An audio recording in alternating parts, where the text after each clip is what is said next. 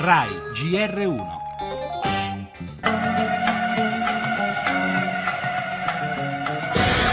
برا برا رحلة البوت والزوارة Confesso, anche se magari ci rimanete male o non ve l'aspettate, che sono un pochino più preoccupato del terrorismo che della Grecia.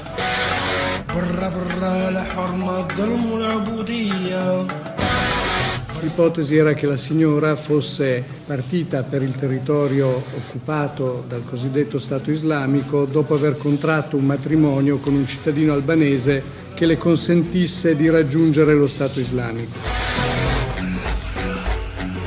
I provvedimenti scaturiscono dalle indagini di monitoraggio dei siti jihadisti. Il principale indagato, un cittadino tunisino che ne aveva creato uno proprio.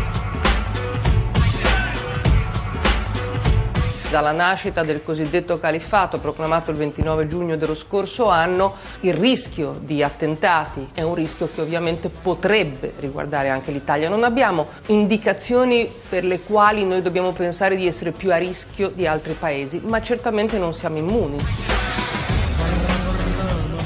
Reclutati dall'ISIS tramite contatti sul web oppure attraverso legami familiari sono le indicazioni che vengono dalle ultime operazioni delle nostre forze dell'ordine contro il terrorismo.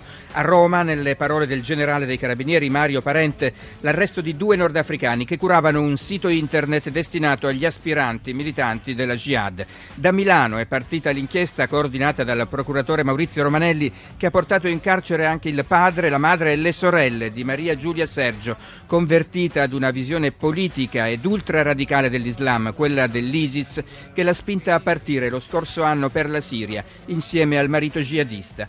Sono i primi italiani accusati di essere reclutatori e complici del cosiddetto Stato islamico.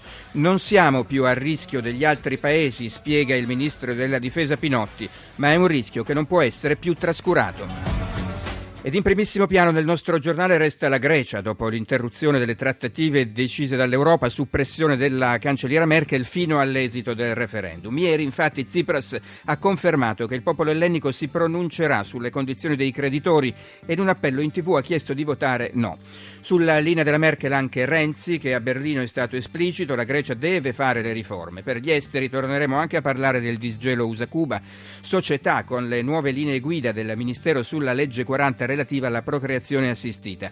Per lo spettacolo la nostra intervista a Francesco Pannofino, doppiatore, sua e la voce italiana di George Clooney, conduttore uomo di spettacolo brillante. Infine lo sport, il calciomercato che è iniziato ufficialmente ieri.